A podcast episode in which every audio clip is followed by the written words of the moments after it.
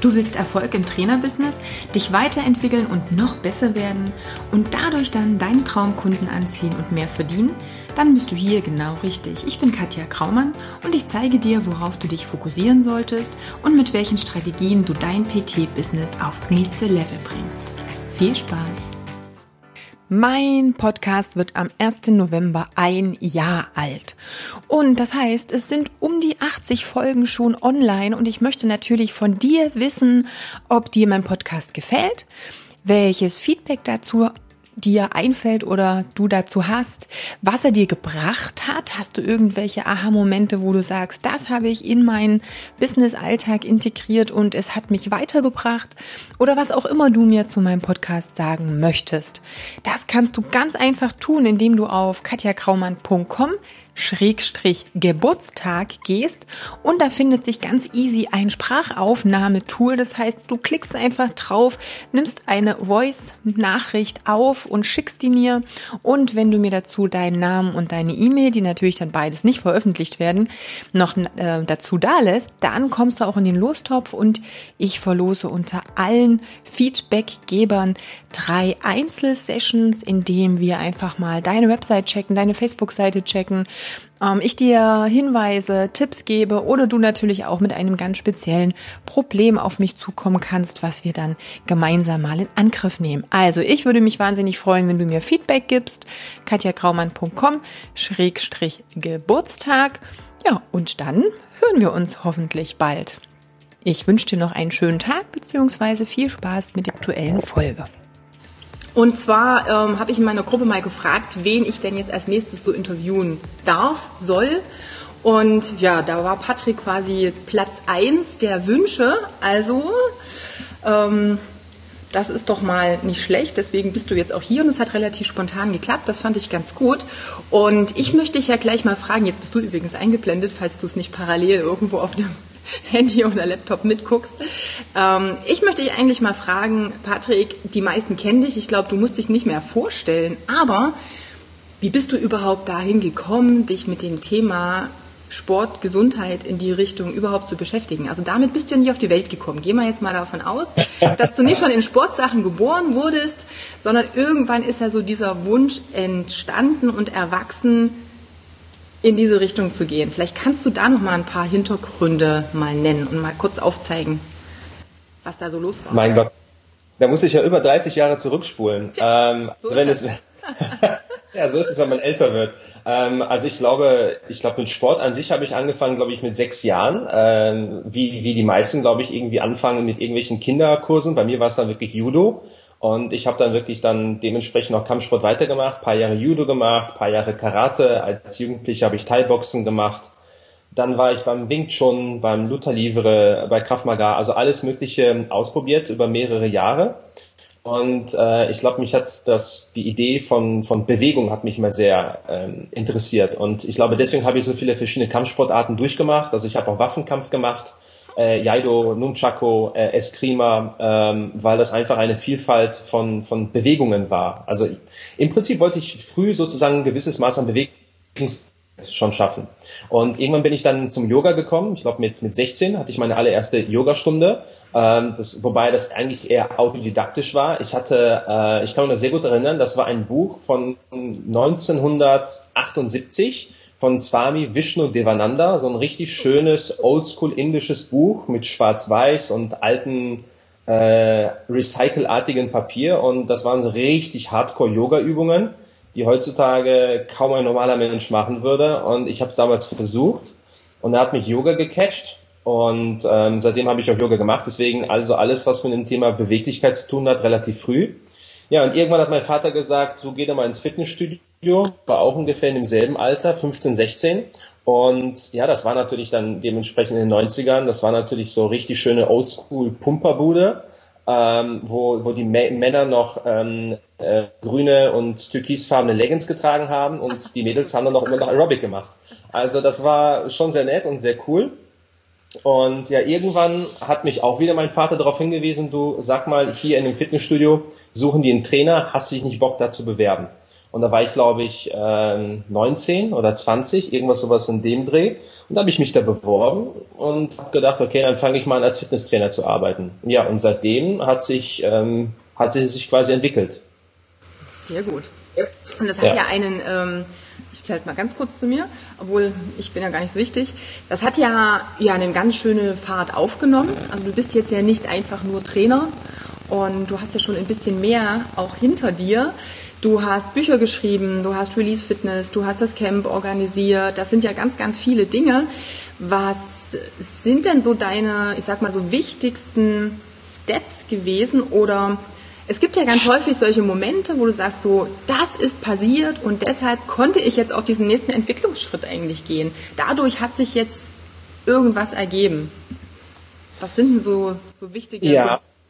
Also ehrlich gesagt, der, der wichtigste Schritt, um wirklich diesen Sprung zu machen, war eigentlich eine eher negative Erfahrung und das war ein Burnout, den ich hatte vor einigen Jahren.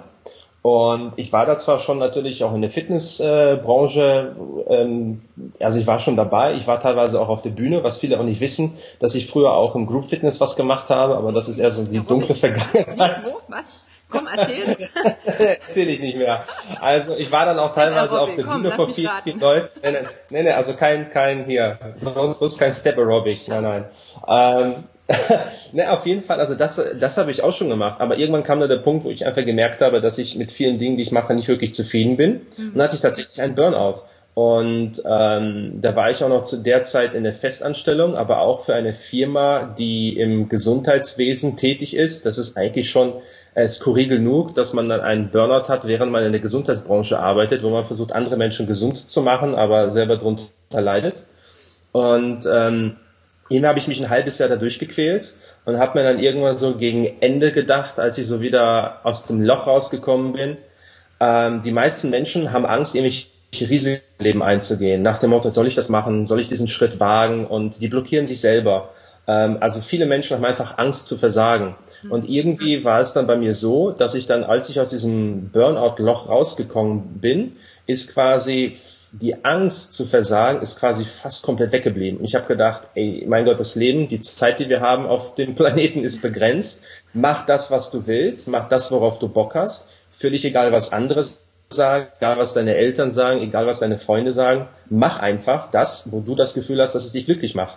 Und ähm, ja, und da war eigentlich so die Situation, wo ich gesagt habe, einmal ähm, fokussiere ich mich auf das Mobility Training, was ich damals natürlich schon sehr, sehr gemocht habe, habe dann quasi Release Fitness mehr oder weniger über Nacht gegründet und in demselben Jahr kam es dann auch zu Veranstaltungen zum, zum Camp, mhm. äh, weil ich einfach in dem Moment gesagt habe, Handbremse lösen, worauf habe ich Bock und das Camp ist ein sehr, sehr gutes Beispiel, weil ich immer nur die Inhalte präsentiert habe. Ich habe immer nur die Coaches eingeladen, wo ich gesagt habe, da stehe ich selber dahinter und das interessiert mich selber.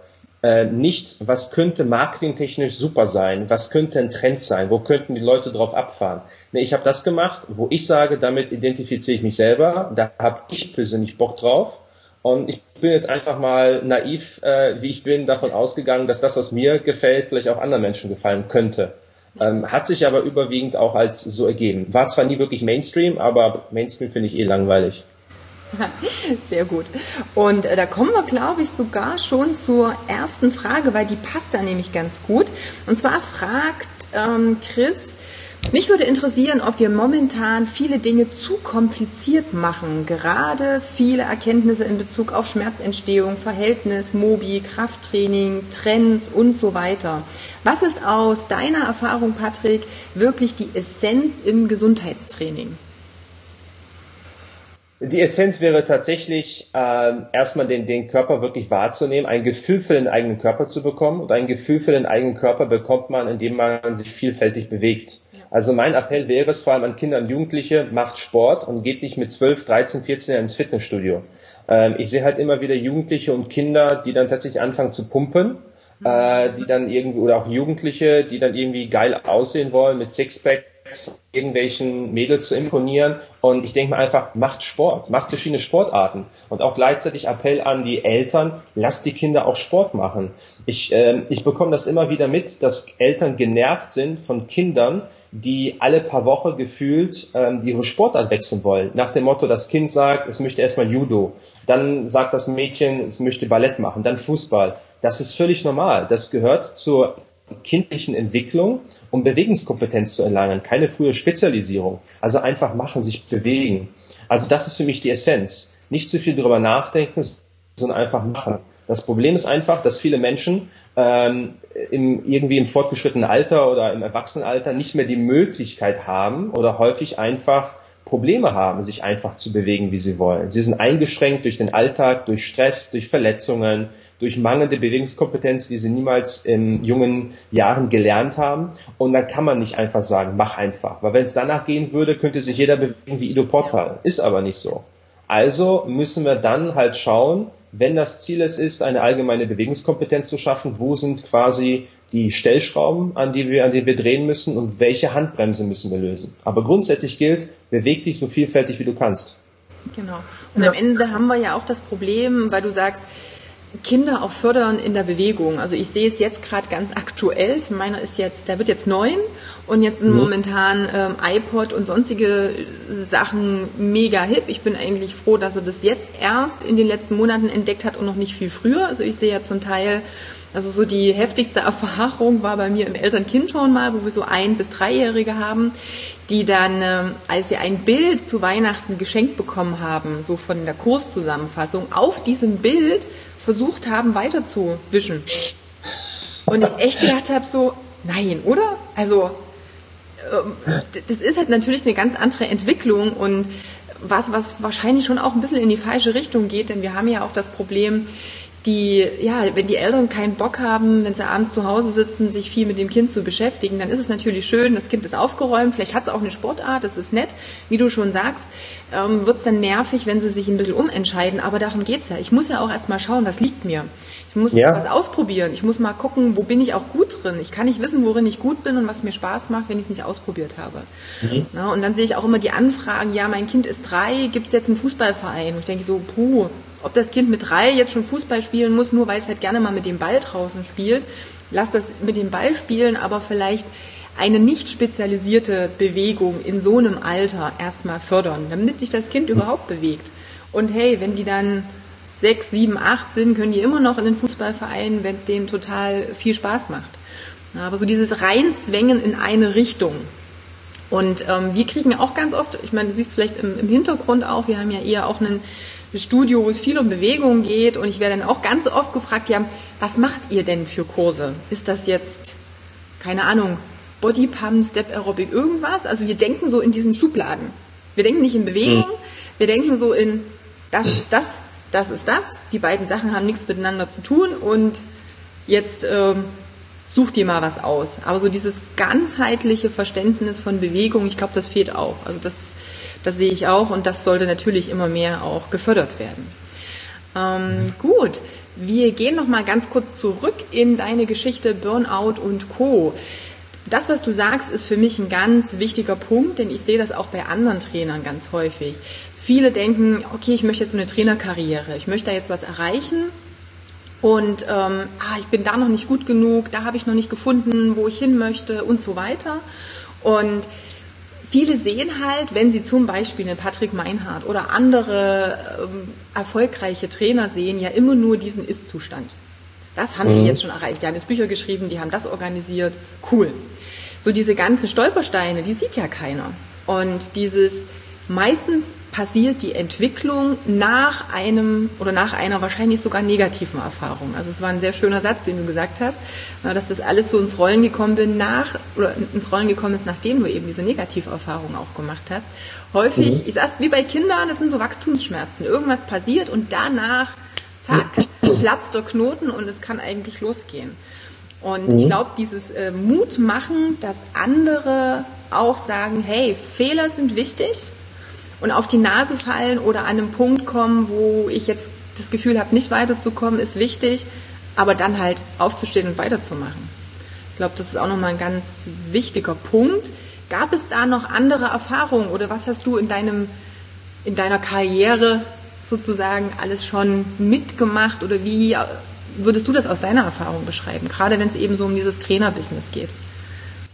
Ja, also Fehler gehören natürlich grundsätzlich überhaupt im Leben dazu. Also du kannst nicht davon ausgehen, äh, niemals fehlerfrei zu sein. Aber ich habe das Gefühl, dass viele Leute mittlerweile einfach Angst haben, Fehler zu machen. Nein, also keine Angst. Dann, wenn du halt einen Fehler machst, wenn du versagst, gut, dann ist das einfach so. Dann machst du weiter, äh, wie man so schon sagt, äh, hinfallen, aufstehen, Krönchen richten und äh, los geht's. Also das gehört dazu. Man sollte Fehler akzeptieren. Man sollte die eigene äh, Fehlbarkeit akzeptieren. Und das ist erstmal ein wichtiges Ausgangskriterium, auch erfolgreich zu sein. Weil du versuchst dann vielleicht irgendwie zehn verschiedene Projekte und ähm, gut, wenn davon vielleicht nur zwei, drei Sachen gelingen, ja, hey, dann hast du trotzdem immerhin was erreicht. Und das war bei mir auch so. Ich habe vieles ausprobiert, was einfach nicht funktioniert hat. Ich wurde von Menschen enttäuscht. Wahrscheinlich habe ich ja selber auch eigene Menschen, äh, äh, einige Menschen enttäuscht. Das ist halt immer so. Also du kannst nicht immer perfekt sein. Und wie du gerade richtig gesagt hast, es gibt im Leben immer Stolpersteine, die man nehmen muss. Und natürlich sehen die, die Leute erstmal wirklich meistens nur das Endprodukt. Ja, die sehen, okay, wow, das ist, ähm, das ist jetzt da und das sieht geil aus aber wie viel Schweiß das teilweise gekostet hat oder manchmal sogar Blut, das sehen natürlich die wenigsten. Äh, bestes Beispiel ist jetzt, jetzt ähm, am Montag ist mein Mobility-Handbuch erschienen und da steckt ähm, anderthalb Jahre Arbeit dahinter. Das siehst du vielleicht auf den ersten Blick nicht. Ja, du liest das durch und denkst, okay, ja, das wird wahrscheinlich ja vor ein paar Wochen gemacht worden sein oder so. Nein, das war anderthalb Jahre. Ja, genau. Und also man sieht teilweise nicht, wie du selber gesagt hast, welche Hürden es gibt. Und äh, wichtig ist, nicht aufzugeben, was nicht bedeutet, dass man nicht seine Strategie ändern sollte. Wenn du merkst, dass eine bestimmte Strategie in Bezug auf dein Ziel nicht funktioniert, dann ändere die Strategie, aber behalte dein Ziel immer im Fokus. Genau, am Ende, ich vergleiche es immer so ein bisschen wie mit so einer Reise. Ich habe ein Ziel, es ist erstmal gut, ein Ziel zu haben. Es gibt auch viele, die das Ziel gar nicht definieren können. Und ja, dann gibt's halt mal so einen Stau. Dann gibt's mal einen Unfall auf der Strecke vor dir. Dann musst du halt einfach schauen, wie du deine, deine Route irgendwie ein bisschen neu programmieren kannst, aber das weitermachen. Und ja. ähm, es wird halt viel erzählt mit, ach keine Ahnung, jetzt kannst du ein E-Book äh, innerhalb von 30 Minuten selber erstellen und irgendwo hochladen und dann wirst du damit reich. Also solche Aussagen und Versprechen gibt es ja inzwischen auch. Das blendet natürlich ein bisschen, aber wie es überall ist, es ist ja wie im Training. Also ich kann nicht sagen, ach, ich hätte jetzt mal Bock, nächste Woche einen Marathon zu laufen. Ich mache das jetzt einfach mal. Muss ja schnell gehen. Ich muss halt auch dahin trainieren. Also ich brauche ein bisschen Disziplin und Ehrgeiz und der Erfolg kommt eben nicht über Nacht. Ich glaube, das ja. haben auch noch viele nicht so ganz im, äh, im Kopf dass ich dranbleiben darf. Ne? Das ist richtig. Mhm. Wie, was sind so Dinge, Ausbildungen, Seminare, die dich weitergebracht haben, wo du sagst, okay, aus all den Sachen, die du gemacht hast, und du hast ja sicherlich auch in deiner Karriere gerade am Anfang relativ viele Dinge gemacht, was würdest du sagen, hat dich am meisten weitergebracht oder welchen Tipp würdest du Trainern geben, wenn es um das Thema geht, ich möchte mich auch weiter qualifizieren? Also klar, also ich glaube, am Anfang meiner Karriere habe ich unheimlich viel Bullshit mitgenommen an, an Fortbildungen. Ähm, ich habe immer das, das Gefühl, dass meistens oder in der Fitnessbranche werden meistens Konzepte verkauft. Also es wird selten Wissen verkauft, es werden einfach Konzepte verkauft. Nach dem Motto, ich habe ein neues Produkt auf dem Markt und ich zeige dir genau, wie du dieses Produkt anwendest. Ja, äh, früher gab es das teilweise gar nicht, aber mittlerweile ist es, du hast ein neues Produkt auf dem Markt und dafür gibt es dann auch einen Workshop. Und ähm, es, also es fehlt mir tatsächlich dieses Bedürfnis, wirklich den Leuten Wissen zu vermitteln und auch, wie sie dieses Wissen anwenden, produktunabhängig, dass jeder in der Lage ist, das neue Wissen für sich zu implementieren und natürlich dann auch einfach sein Business zu verstärken. Das, was mich äh, vor einigen Jahren weitergebracht hat, äh, es war tatsächlich äh, eine Fortbildung unter anderem bei der Polyquin Group äh, wo ich einfach gemerkt habe, das ist eine ähm, hochgradig spezialisierte Fortbildung. Jetzt, ich weiß, dass es da unglaublich viel Kritik gibt ähm, in dem Bereich, ähm, aber ich sehe das so, aus jeder Fortbildung kannst du immer etwas mitnehmen. Und wenn du so einen gewissen Aha-Effekt hast, auch wenn du vielleicht sagen würdest, gut, inhaltlich ist vieles ähm, vieles kann ich damit nicht anfangen. Aber bei mir war das tatsächlich so ein Aha-Effekt, wo es hingehen kann. Mhm. Dann habe ich auch mal eine Fortbildung gemacht zum Thema Neuroinformation, also Entzündungsprozesse im Gehirn, neurodegenerative Erkrankungen. Das ist eher so ein Bereich der funktionellen Medizin. Auch das hat mir nochmal einen komplett anderen Blickwinkel beigebracht. Und schließlich bin ich beim neurozentrierten Training ähm, stecken geblieben. Das war dann bei Dr. Eric Kopp von Z-Health. Und da habe ich ebenfalls diesen, diesen Zugang zum, zum Nervensystem entdeckt auch wieder festgestellt, wow, das ist ja wieder ebenfalls eine komplett andere Welt. Und ähm, so hat sich so für mich jetzt so langsam entwickelt sich für mich so ein holistisches Konzept, ähm, weil die Leute dazu immer neigen, den Körper immer so zu zerstückeln. Nach dem Motto, okay, wir haben, gut, auf der einen Seite haben wir Muskeln, dann haben wir Faszien, dann haben wir Nervensystem, dann haben wir vielleicht Lymphsystem, dann haben wir kardiovaskuläres System, dann haben wir die Haut vielleicht als größtes Organ. Und die Leute haben dann immer so eine, so eine Einzelbetrachtung, statt einfach zu, zu gucken, wie sind denn die Wechselwirkungen zwischen den ganzen Systemen. Und das ist für mich holistisch. Also holistisch, äh, es gibt natürlich holistische Bewegungen nach dem Motto, ich trainiere mit der langen Hantel, Kurzhantel, Kettlebell, mach Bodyweight Training, mach vielleicht Crawling, mach vielleicht Hangübungen und so weiter. Von, zum Thema Bewegung ist es wahrscheinlich holistisch, aber wenn du den ganzen Körper betrachtest, dann musst du jedes System mit reinnehmen. Dann nimmst du das endokrine System mit rein, dann nimmst du das Immunsystem mit rein. Ähm, und wenn du das alles mit drin hast, dann bekommst du ein Verständnis für deinen Körper und für die Gesundheit. Ähm, jetzt sagst du zwei ganz spannende Dinge. Zum einen hast du gesagt, gerade so Polyclinic Group und so weiter, es war sehr spezialisiert. Auf der anderen Art sagst du holistisch den Körper als Ganzes betrachtet. Jetzt könnte man ja denken im ersten Augenblick, oh, ähm, eigentlich ist das ein Widerspruch in sich. Ich möchte erstmal auf diese erste Geschichte reingehen, diese Spezialisierung. Wie wichtig würdest du das Thema Positionierung und Spezialisierung in dem ja, ja, im Trainerbereich überhaupt erstmal einschätzen? Also grundsätzlich ist Spezialisierung sehr, sehr wichtig. Aber ähm, ich sage ganz gerne, jeder Spezialist oder jeder gute Spezialist ist auch ein sehr guter Generalist. Also um dich spezialisieren zu können, musst du auch ein guter Generalist sein. Also du brauchst erstmal einen sehr, sehr guten Überblick über das, was es gibt, um sagen zu können, okay, ich fokussiere mich auf diesen einen Bereich. Weil auf immer, wenn du dich auf einen Bereich fokussierst, erst recht, wenn es um den Körper geht, brauchst du ein Grundverständnis für andere Systeme, weil alles miteinander eine Wechselwirkung hat. Also ich kann nicht sagen, ich bin ein Faszienspezialist und dann sind mir die Muskeln egal. Ich kann nicht sagen, ich bin ein Faszienspezialist und mir ist das lymphatische System egal. Es geht einfach nicht, weil alle Systeme in Wechselwirkung sind. Das heißt, du brauchst ein Grundverständnis für alle Systeme. Ähm, deswegen, also Spezialisierung ist auf jeden Fall dann gut, weil du in der Lage bist, eine Nische zu bilden. Ja. Und wenn du dir einfach anschaust, welche Nischen es gibt, äh, erstmal hast du den Vorteil in Nischen, dass du weniger Konkurrenz hast. Dann sollte es natürlich eine Nische sein, wo du trotzdem eine hohe Anzahl von Leuten abdecken kannst, die dann auch bereit sind, für diese Nische auch Geld auszugeben. Ja, ich muss natürlich dazu, jetzt sind wir jetzt im reinen Business-Bereich, also wenn ich wirklich ein Business aufbauen möchte. Mhm. Und das heißt, es sollte quasi eine Nische sein, wo du erstmal davon ausgehst, du kannst damit Geld verdienen. Das ist sehr, sehr wichtig. Du musst also einen Bedarf wecken bei den Leuten. Äh, und es muss natürlich äh, glücklich machen. Das ist natürlich ebenfalls so ein kleiner Punkt, der natürlich mit dazu zählt. Aber ähm, gehen wir davon aus, etwas, was ich jetzt sozusagen als, als Trenderkrankung bezeichnen würde, weil fast jede Sau darüber redet, ist solche Hashimoto. Also Schilddrüsenprobleme. Nichtsdestotrotz, ich, ich kenne einen, einen guten Coach in Wuppertal, der sich mehr oder weniger auf Hashimoto spezialisiert hat. Und äh, wenn du dich auf so etwas spezialisierst, also er ist auch wirklich der Einzige, den ich kenne. Und dann denke ich mir einfach, okay, wenn ich jemanden habe, der, der Hashimoto hat, wo gehe ich hin? Dann gehe ich zu dem Coach aus Wuppertal. Ja, das ist dann, das ist dann ganz einfach. Ja, dann ähm, ab hin, weil er ist dann derjenige, den ich mir dann wählen würde. Und dann hast du wieder ein gutes Kundenklientel. Also ja, Spezialisierung ist sehr, sehr wichtig. Und deswegen, um deine Frage, um auf deine Frage nochmal zurückzukommen, äh, Spezialisierung ja, aber trotzdem den Blick auf das Holistische. Genau. Also du hast zwei Sachen, die super waren. Zum einen dieses Thema Nische, du musst damit Geld verdienen, du musst gucken, dass du Kunden hast. Ich habe mich heute Morgen gerade eine Folge aufgenommen, wo es genau um so diese vier wichtigen Punkte äh, ging, die eigentlich dein Angebot haben sollte. Und da ist nämlich Punkt eins auch, es muss dir Spaß machen, weil wenn es dir keinen Spaß macht, wirst du es nicht langfristig durchziehen können und du wirst nicht so gut drin sein, wie du sein könntest, wenn du richtig doll Spaß dran hast. Und du musst natürlich gut drin sein. Das heißt, du musst schon auch der Spezialist in, in dem Bereich sein. Einfach nur die Nische auszusuchen, weil man eben da vielleicht Geld verdienen kann. Und aber eigentlich keine Ahnung davon zu haben, bringt auch nicht allzu viel. Also das ist klar, das muss mit rein.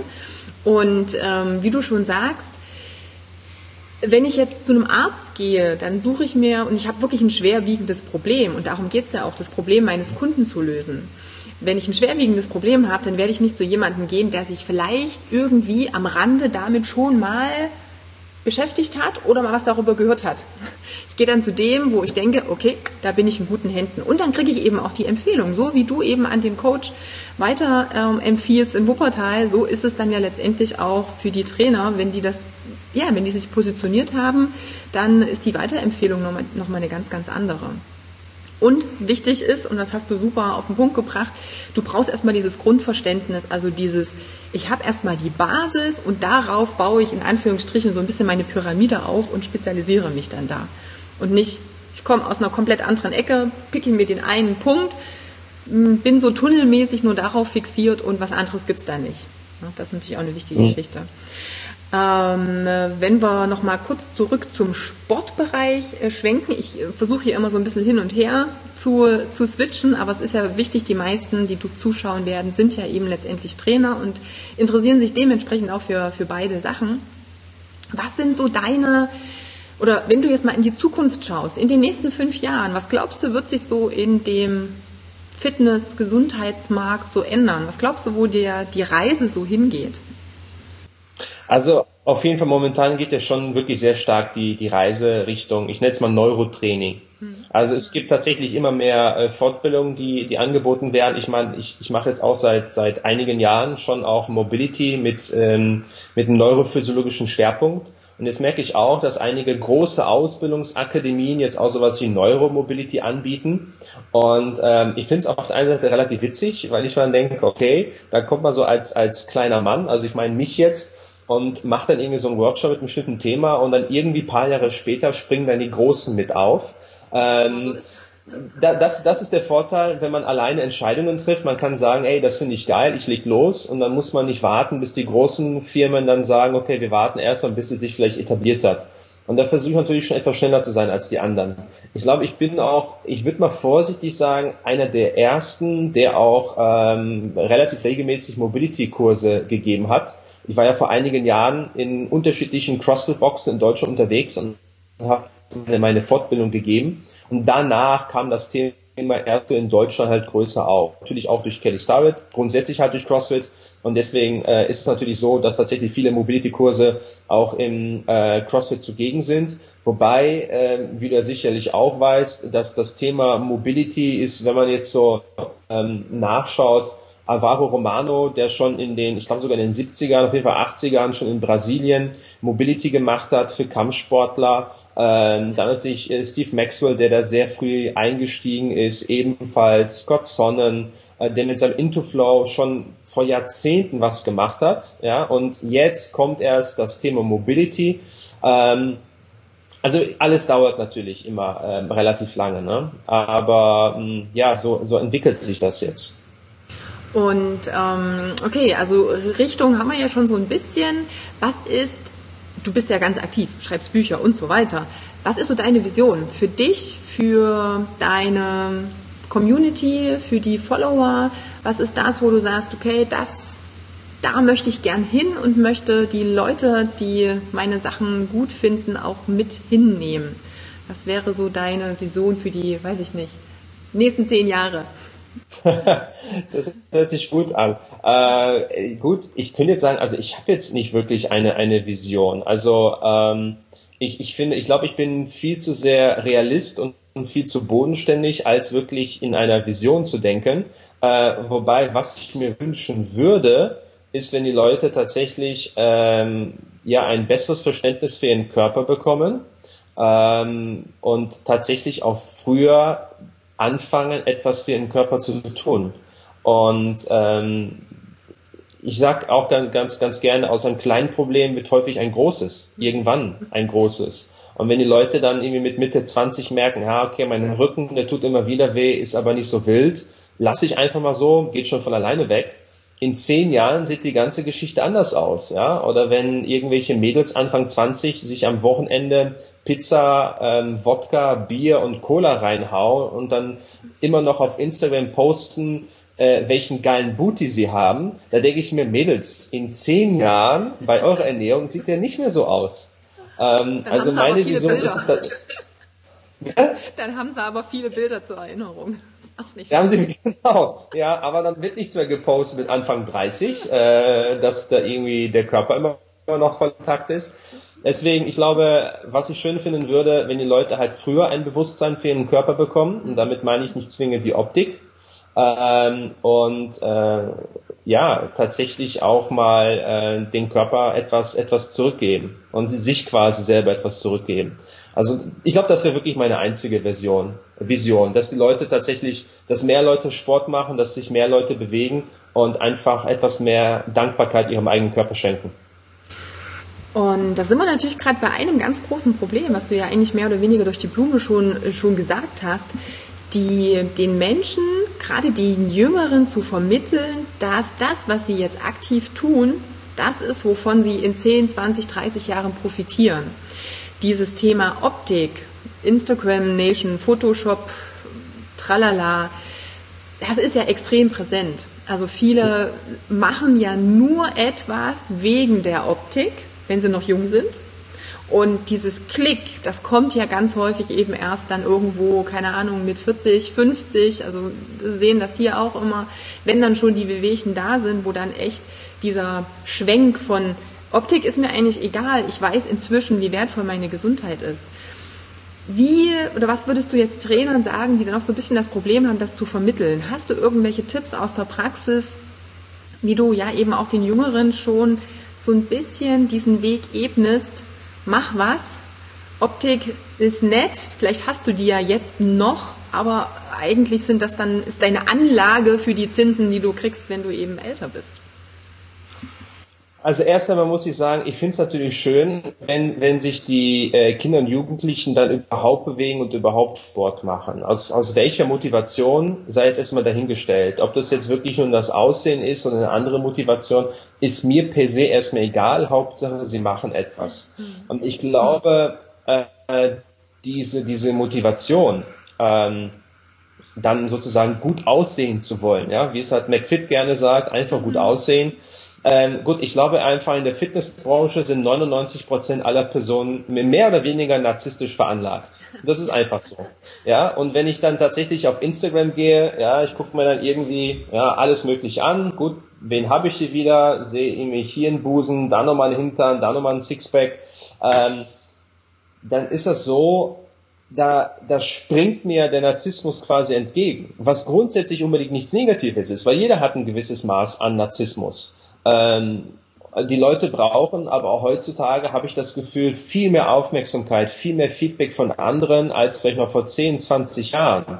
Einfach, wie sich die Medien einfach etablieren. Und die Leute sind teilweise abhängig davon, nach dem Motto, fuck, ich habe jetzt irgendwie als, äh, keine Ahnung, 18-jähriges Mädchen, ich habe meinen sexy Hintern in die Kamera gehalten und ich bekomme nur 20, 30, 40 Likes. Das ist mir zu wenig. Oder ich bekomme 100 Likes und das ist mir zu wenig. Ja. ja. Ähm, und einfach mal etwas entspannter zu sein und zu überlegen, was tut mir gut? Und muss ich tatsächlich jetzt irgendwie geil aussehen für die Leute um mich herum, muss ich geil aussehen für Facebook oder für Instagram? Und ähm, das ist aber tatsächlich etwas, was in den Köpfen der jungen Menschen drin sitzt.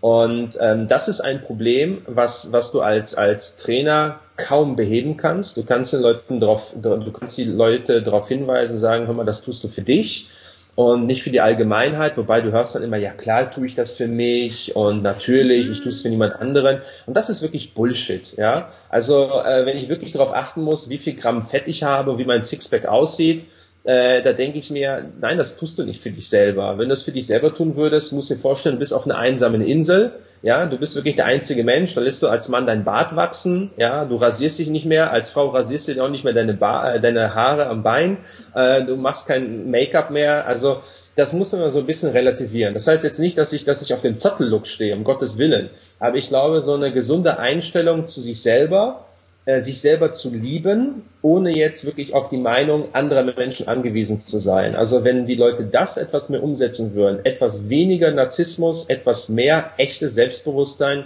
dann wäre ich dafür dankbar. Sehr gut. Ja, das äh, ist quasi die Mission äh, oder die Vision ist ja auch am Ende eine Vision, ähm, wo ich einfach mal hoffe, dass viele Trainer das auch rüberbringen können, dass wir auch nicht mehr so in diesem, ja, in diesem Schönheitswahn drin sind und eben gerade die, die, die Bestätigung durch die Likes auf Instagram und so weiter kommen. Also das ist aber ich muss ganz kurz, wenn, wenn ich dazu was sagen ja. äh, noch darf, Na, eine bitte. Kleinigkeit. Das Problem liegt aber natürlich im System selber, weil ja, wenn klar. du wenn du in der Fitnessbranche arbeitest, deswegen ich ich nehme mir die meisten Trainer und Coaches mit rein. Also ich glaube, du hast in der Fitnessbranche die Trainer, die da arbeiten, sind tatsächlich eher Narzissten als vielleicht ein äh, Automobilverkäufer.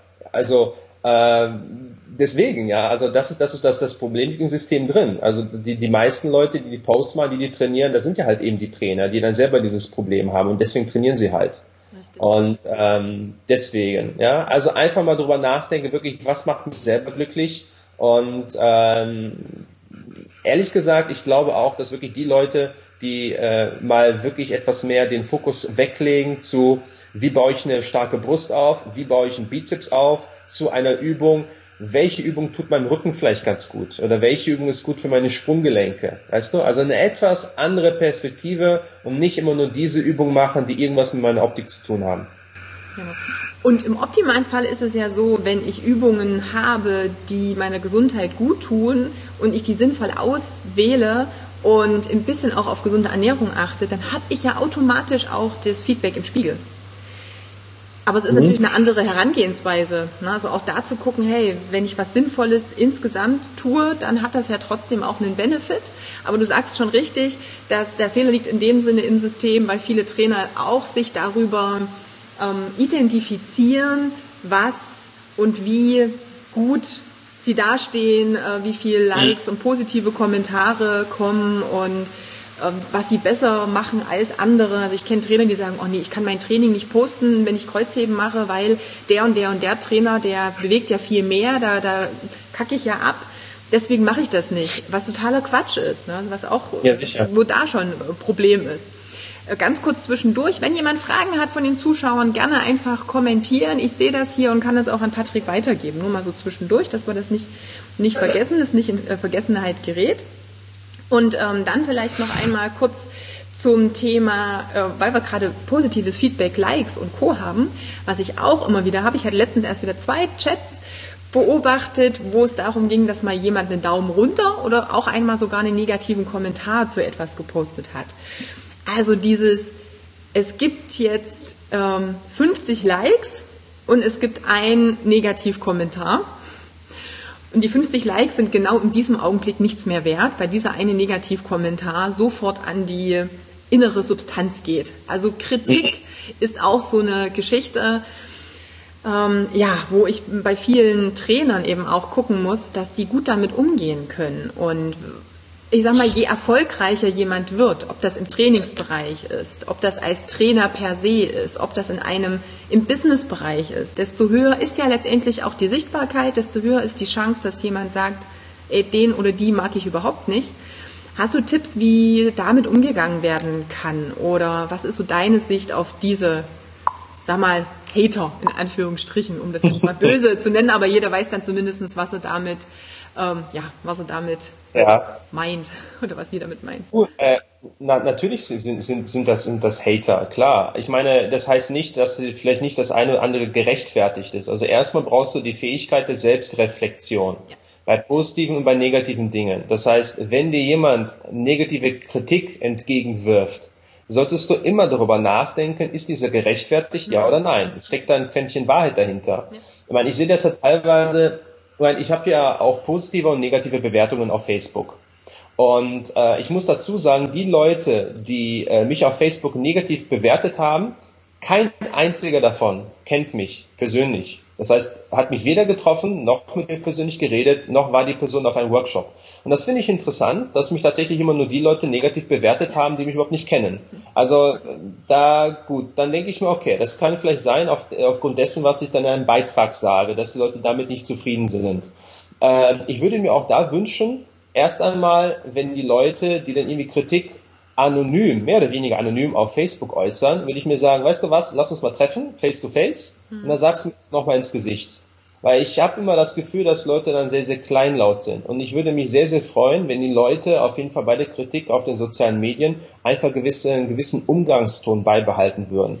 Ja, und äh, das, das artet momentan völlig aus, diese Beleidigungen, diese, diese Mobbings. Ich mittlerweile komme damit relativ gut klar. Ich habe mir tatsächlich in den letzten Jahren da ein dickes Fell wachsen lassen, mhm. weil ich mir einfach sage, du, hör mal, du weißt nicht, wer ich bin, du kennst mich nicht, du liest vielleicht nur ein paar, ein paar Artikel und ähm, deswegen ist es mir mittlerweile, sage ich ehrlich, fast scheißegal. Wie gesagt, ich reflektiere trotzdem und überlege, ist das gerechtfertigt? Ja. Weil du kannst nicht mal alles perfekt machen. Natürlich mache auch ich Fehler, und wenn dann jemand eine Kritik äußert, dann denke ich auch darüber nach. Und wenn ich merke, scheiße, der hat recht, dann versuche ich Sachen zu ändern. Dann versuche ich meinen Standpunkt zu ändern. Das ist völlig legitim. Ich würde mich aber dann freuen, wenn tatsächlich die Wahl der Wörter äh, da etwas gewählter äh, sein würde, weil der Ton macht die Musik. Und dafür greifen sich die Leute einige Male echt äh, im Wort.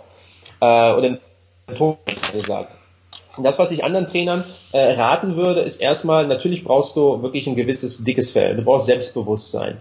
Du musst, du musst wissen, okay, auch ich kann Fehler machen. Manchmal, wenn die Leute dich kritisieren, wie gesagt, in sozialen Medien ist es teilweise ziemlich unverschämt. Da musst du versuchen, drüber zu stehen, versuch daraus zu erwachsen, also werde besser dadurch. Negative Kritik sollte dich besser machen, sollte dich nicht vernichten. Ähm, eine krasse Einstellung wäre zum Beispiel, sammel die negative Kritik. Ja, also erwarte negative Kritik, weil mhm. das ist diejenige, die dich dann besser macht, die dich wachsen lässt. Also hab keine Angst davor, negative Kritik zu erfahren.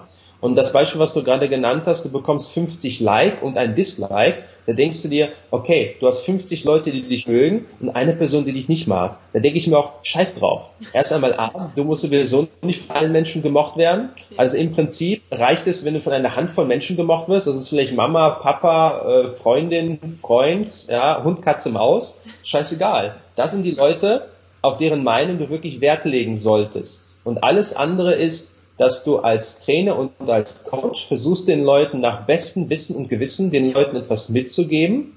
Du möchtest die Leute besser machen, du möchtest den Leuten helfen. Und wenn du das machst, was es ja ein sehr, sehr reines Motiv ist, ja, also im besten Fall aus der tiefsten Seele, dann, dann kann dir diese Kritik eh egal sein. Weißt du, wenn ich auf Facebook Artikel raushaue, die Leute bezahlen ja nichts für die Artikel. Ich gebe also meinen Wissen preis wirklich nach bestem Wissen und Gewissen das, was ich für richtig halte. Und wenn die Leute dann irgendwie äh, mich bashen, weil es nicht evidenzbasiert ist, da denke ich mir, du, ich habe, ich kann schon von mir behaupten, ich habe jahrelange Erfahrung, ich habe sehr viel Erfolg mit meinen Klienten, ich habe Erfolg mit den Workshops und das, was ich hier preisgebe, ist das, wovon ich wirklich zu 100% überzeugt bin. Wenn du das nicht glaubst, dann meinetwegen lies meine Beiträge nicht. Wenn du halt eine Studie brauchst, dann such dir selber die Studie. Aber das ist nicht meine Verantwortung. Und deswegen würde ich mich freuen, dass die Leute dazu neigen, viel mehr das Positive zu ziehen und sich nicht immer so sehr auf das Negative zu konzentrieren. Genau, also wir sind halt so, dass wir uns diese negative Kritik mehr zu Herzen nehmen. Aber das, was eben wichtig ist, ist dieses, kann ich daran wachsen? Ist es etwas, was berechtigt ist? Oder hat nur jetzt gerade jemand schlechte Laune und aufgrund dieser Anonymität des Internets ist natürlich mal so ein Post oder so eine Bewertung oder irgendwie so ein Hate-Kommentar total easy geschrieben. Und du hast schon gesagt, äh, in live, in echt, gegenüber würden die meisten sich dann überhaupt nicht trauen, eine Diskussion anzufangen. Und das große Problem, was ich eben auch sehe, ist dieses geschriebene Wort. Also wenn ich einen Satz schreibe, dann schreibe ich den mit einer gewissen Intention, mit welcher Intention den mein Gegenüber aufnimmt, was er hineininterpretiert, wie er ihn wertet, ist nochmal eine ganz andere Nummer. Das ist so ein bisschen die Gefahr eben auch bei Komment oder bei Konversationen via Text. Ne, dass jeder so ein bisschen mhm. noch rein interpretiert. Also deswegen bin ich da auch kein Freund, solche Sachen dann irgendwie via Text zu diskutieren, sondern es wirklich echt ganz äh, nüchtern und sachlich zu betrachten und schauen, was kann ich daran lernen. Und ich, ich kenne das auch. Ich habe dann auch zum Teil, wenn es mal negativer Kommentar ist, Leute, die mit denen ich nicht verbunden bin, die, die mich überhaupt nicht kennen, kein Seminar, kein nix gemacht haben, und dann, ja, ne, dann kann man das letztendlich viel leichter auch wegschieben. Das ist auch nochmal eine wichtige Sache. Wir gehen nochmal ganz kurz in den Business-Bereich zurück, denn dieses, was bin ich mir wert, ähm, nicht nur diesen Wert nach außen oder diese Bestätigung über positives Feedback, Likes und sonstiges zu holen, sondern letztendlich auch den Wert über das, was ich meinem Kunden liefere, welche Erfolge der Kunde verzeichnet. Das muss ja im Businessbereich, und jetzt sind wir als äh, im, Trainer in einem selbstständig, selbstständigen Bereich ganz häufig, muss ja auch monetär sich irgendwo widerspiegeln. Und da sehe ich natürlich auch immer ganz viel Probleme bei den Trainern, die A, auch nicht ihren Stundensatz berechnen, die sich dann häufig nicht trauen, auch entsprechend Gegenleistung in Form von Geld wertig anzusetzen. Gibt es von dir aus dann noch irgendwelche Tipps, die du Trainern mitgeben kannst, wenn es eben auch um Preisfindung, um Wert zum Beispiel von Personal Training und so weiter angeht? Also die Basis ist auf jeden Fall mehr Wissen und besser anwenden. Also wenn du als Trainer nicht viel weißt, dann kannst du auch natürlich keinen hohen Stundensatz wählen. Und ähm, deswegen würde ich schon sagen auf jeden Fall, dass dein Stundenlohn mit, ich nenne es mal mit angewandtem Wissen korreliert. Hm, je mehr du weißt und je mehr du das wirklich anwenden kannst, desto höher ist dann quasi auch dein möglicher Stundenlohn. Ähm, die Leute bezahlen ja nicht für eine Stunde lang Bespaßung mit dem Trainer, weil sie sagen, ich habe Bock, den Hans zu sehen und der ähm, fummelt immer eine Stunde lang an mir herum oder zeigt mir welche fancy Übungen. Nein, sondern die Kunden gehen immer mit einer Zielsetzung hin. Und die Zielsetzung des Kunden kannst du nur erreichen, wenn du das Problem lösen kannst. Also bedeutet das angewandtes Wissen, ergo gleich äh, Problemlösungsstrategien. Und ähm, Probleme kannst du nur auch da wiederum nur lösen, wenn du das adäquate Wissen hast. Also werde besser in deinem Bereich, werde besser in deiner Spezialisierung oder spezialisiere dich überhaupt. Ja. Dann kannst du die Probleme der Leute lösen. Und wenn du die Probleme der Leute lösen kannst, sind die Leute gerne gewillt, auch das Geld zu bezahlen. Ja, also äh, man, man muss natürlich dann vergleichen, wenn, wenn du dir andere Trainer anguckst, die dann, ähm, keine Ahnung, du siehst da irgendwelche Trainer, die nehmen 60 Euro und du denkst dir selber, soll ich jetzt auch 60 Euro nehmen? Dann überleg dir erstmal, in welchen Bereichen bist du besser vielleicht als deine Konkurrenz. Das ist wie eine Marktanalyse. dann schaust du, okay, in welchen Bereichen bin ich besser? Wenn ich nicht besser bin, werd besser. Und wenn du besser wirst, berechnest du einfach mehr. Und dann ist es völlig in Ordnung. Dann ist es völlig legitim, mehr zu nehmen. Und die Leute geben dann auch gerne, wenn sie dann merken, dass du deren Problem lösen kannst. Aber das begeht natürlich alles auch mit Vertrauen. Wenn die Leute, die zu dir kommen, nicht vertrauen, dann sind die auch nicht gewillt, das Geld auch auf den Tisch zu legen. Genau, und das Vertrauen kommt ja letztendlich auch darüber, zum Beispiel, dass sie andere Kunden sehen, die eben den Erfolg haben. Also du hast es so schön gesagt, ne? du musst deinem Kunden helfen.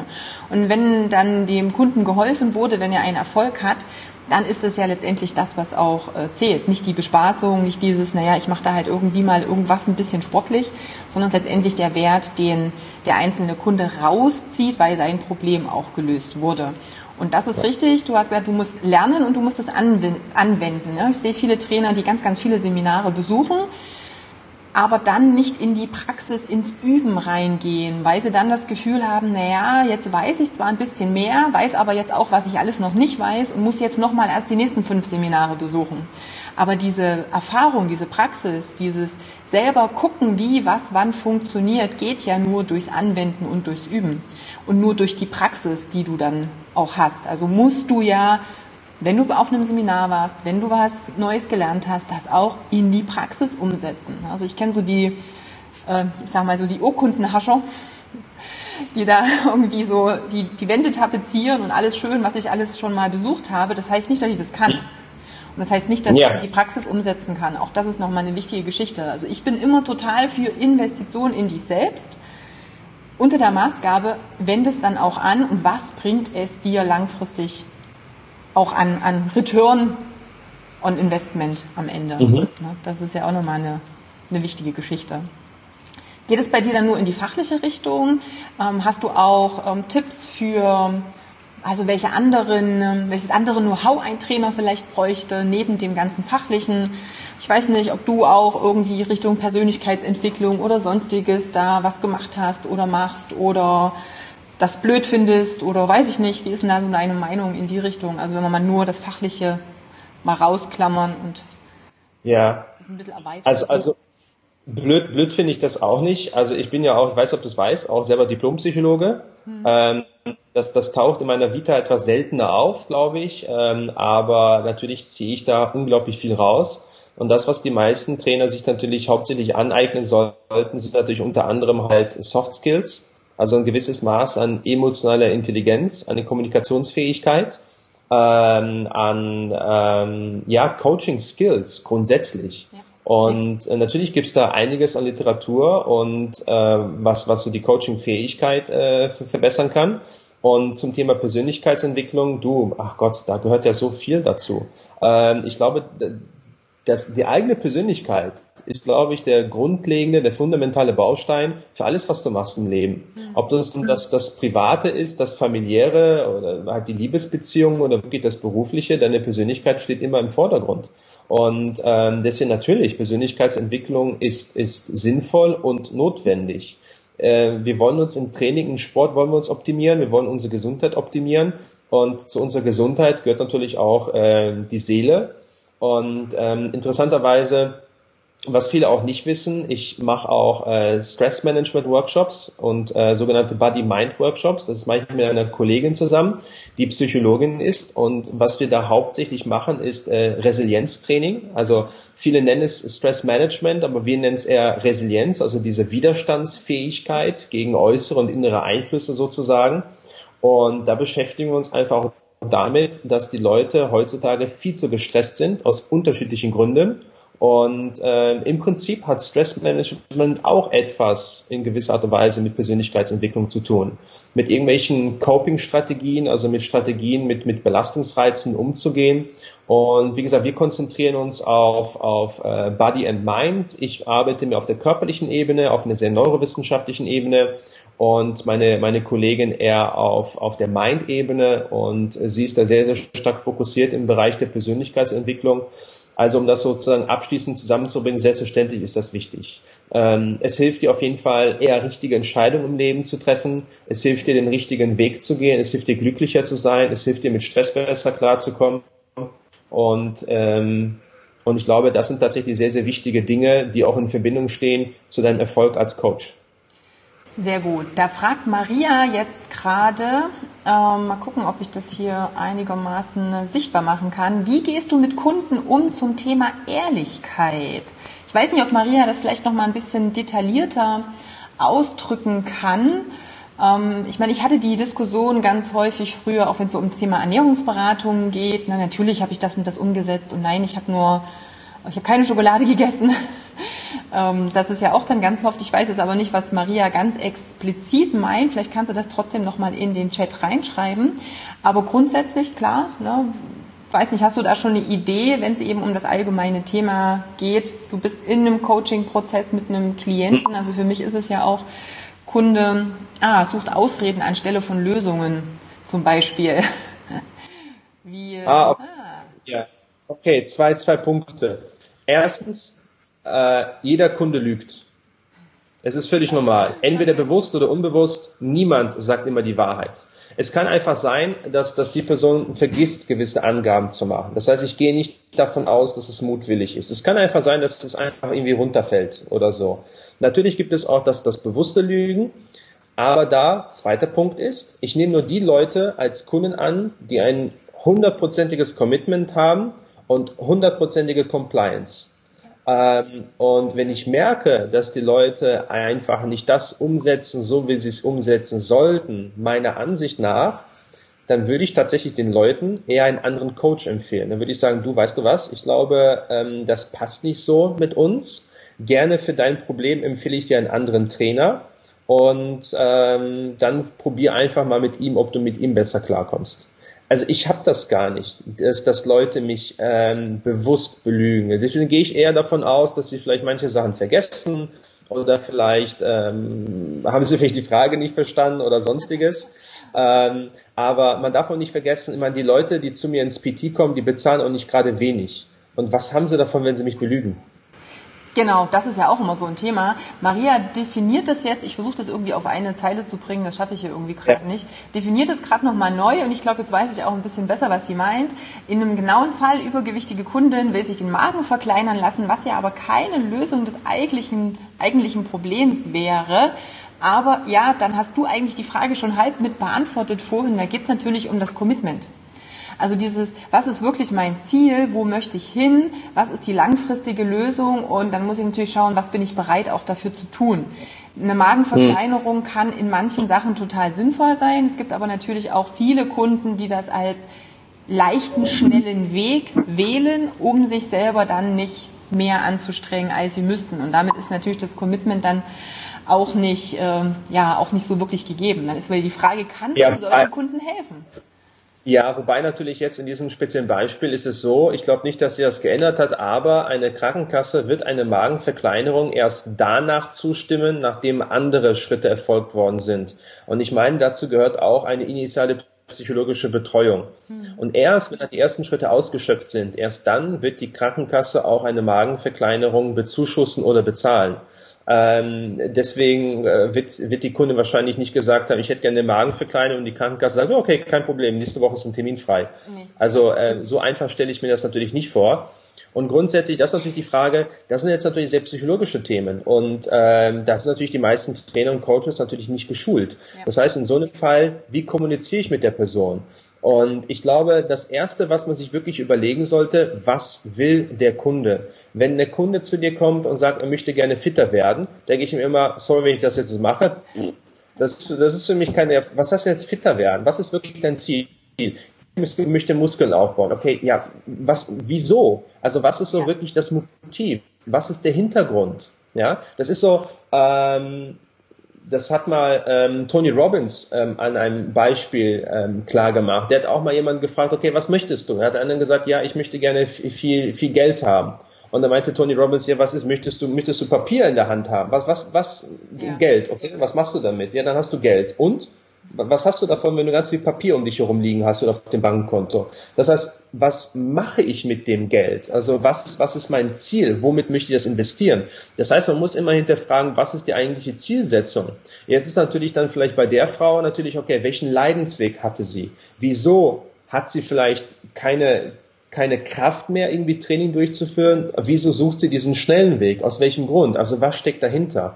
Also wir sollten als Trainer auf jeden Fall immer überlegen, und hinterfragen, was ist das primäre Ziel, das echte Ziel, nicht das, was Leute sagen, sondern das, was sie wirklich wollen. Mhm. Und welchen Weg sind die bis jetzt gegangen? Was steckt dahinter? Und da braucht man natürlich eine gewisse Fähigkeit, die Person auch analysieren zu können und bewerten zu können. Also gewisses Maß an Profiling. Und ähm, das ist etwas, ich glaube, ich habe keine Ahnung, vielleicht weißt du es, aber ich glaube, in der Fitnessbranche gibt es so eine Fortbildung nicht. Eigentlich bräuchte man wirklich sowas wie Profiling, ja. wo man sagen kann, man kann den Kunden analysieren und bewerten und entsprechend dessen, wie er sich verhält, was er sagt, zwischen den Zeilen zu lesen und genau zu analysieren, okay, ich weiß, was du brauchst und ich weiß genau, wie ich dich dahin bringe. Und ergo sind wir quasi auch wieder im Bereich der Persönlichkeitsentwicklung, aber wo der Coach hilft, die Persönlichkeit des Kunden zu entwickeln. Genau, am Ende kannst du halt nur gucken, ähm, ich versuche das bei meinen ähm, ja, Trainern auch immer so zu erklären, das aller, aller Optimum, das wirst du nicht mit einer entsprechenden oder ohne entsprechende Ausbildung hinkriegen, so diese fünf Ebenen tief. Also nach dem Warum nochmal zu fragen, ja warum? Und nochmal warum und nach warum und warum. Also statistisch gesehen wohl ähm, so, wenn du fünfmal fünf Ebenen tief bist, dann bist du dem ursächlichen Problem schon mal ganz nah. Aber das rauszufinden ist natürlich schwierig und es bedeutet, dass du Zeit investieren darfst mit deinem Kunden und Klienten. Also du darfst dich wirklich da auch drauf einlassen und einstellen und dann natürlich gucken, was ist es für ein Typ. Und es gibt ja so diverse Typen Einteilungen. Da gibt es dann eben die, die immer ganz viel Analyse brauchen und Zahlen und alles schwarz auf weiß und noch mehr Tests. Und dann gibt es eben die, die einfach machen und die so die ähm, einfach nur die Anleitung brauchen und dann schon ins Umsetzen gehen. Also da gibt's ja viele Sachen, aber häufig finde ich die eben nicht im Trainerbereich, also wenn es jetzt in Bezug auf Ausbildungen geht. Aber es macht schon Sinn, gerade wenn ich so ein Kundenklientel habe, zu schauen, wo kann ich mich in die Richtung noch weiterbilden, um diese Skills eben auch noch mit zu erlangen. Und dann hat Maria jetzt nochmal Thema ehrlich ihr gegenüber sein. Das ist natürlich auch nochmal so ein Ding. Das heißt, klar, also ich habe es für mich persönlich in meiner Arbeit mit meinen Kunden schon auch immer so gehandhabt, dass ich schon von ganz Anfang an immer gesagt habe, es geht nur, wenn beide Parteien auch ehrlich sind und sofort was sagen, was ihnen auffällt. Und auch wenn ich merke, okay, wahrscheinlich oder ich habe so das Gefühl, hier werden ein paar Sachen verschwiegen, dass man das auch anspricht. Ne? Aber mhm. es kommt ja auch immer, der Ton macht ja auch die Musik. Also wie, ich kann jetzt nicht sagen, ey, du lügst mich eh an, ich habe keinen Bock mehr auf dich. Ist was anderes, als wenn ich so ein bisschen das auch spiegle und sage, okay, ich habe so das Gefühl, das und das hat sich jetzt hier ergeben ähm, und dann einfach näher drauf eingehe und tiefer reinfrage. Aber ja klar, du hast natürlich da nochmal einen anderen Background von der psychologischen Richtung her. Da muss ich als Trainer dann für mich natürlich A, erstmal entscheiden, möchte ich das? Also kann ich das für mich überhaupt so tief auch mit den Kunden in diese Gespräche reinzugehen? Und wenn ja, dann macht es Sinn zu schauen, wie ich mich da einfach nochmal ein bisschen fortbilden kann und weiterbilden kann. Mhm. Hast du jetzt nochmal äh, rum, um das jetzt mal abzu... Guck mal, also mal ein positives Feedback. Warte mal, wo hatte ich es denn? Pat äh, Markus. Markus äh, sagt, Patrick, dein Mobility-Buch ist Bombe. Geiler Typ. also, Dankeschön. Vielen Dank, Marc. Hier war so als äh, positives Feedback zwischendurch. Gut. Was sind deine nächsten drei Vorhaben, Ziele, Pläne? Was hören wir, sehen wir? Ich meine, gut, dein Buch hast du ja gerade eben äh, promoted, aber was sind so die nächsten Sachen, die wir erwarten dürfen? Gibt es da Geheimnisse äh, oder gibt es da schon Sachen, die du verraten kannst? Ja, teils. Also ich, ich kann schon, äh, mehr oder weniger kann ich schon verraten. Also es wird äh, noch, es wird Ende des Jahres wird es eine E-Learning-Plattform geben. Da bin ich gerade mit einem Kollegen dran, die zu äh, aufzubauen. Also quasi, dass, dass die Leute in der Lage sind, Online-Kurse äh, zu wählen. Also die brauchen dann tatsächlich viel weniger rumzufahren. Unterschiedliche Themen mit unterschiedlichen Coaches und Referenten, also nicht primär von mir, sondern auch von anderen. Und ich habe jetzt ähm, angefangen, ein zweites Buch zu schreiben. Ähm, deswegen das erste ist, ja, das passt vom Wortspiel her in the books und das zweite soll dann im besten Fall ähm, im Laufe des kommenden Jahres kommen. Und ähm, ja, Schwerpunkt neurozentriertes Training. Okay, sehr gut. Da sind wir ja gespannt, was da noch so kommt. Ähm, Online-Plattform, okay, Buch, ja, sieht man dich live irgendwo demnächst? Jetzt haben wir ja alles so ein bisschen ohne Anfassen.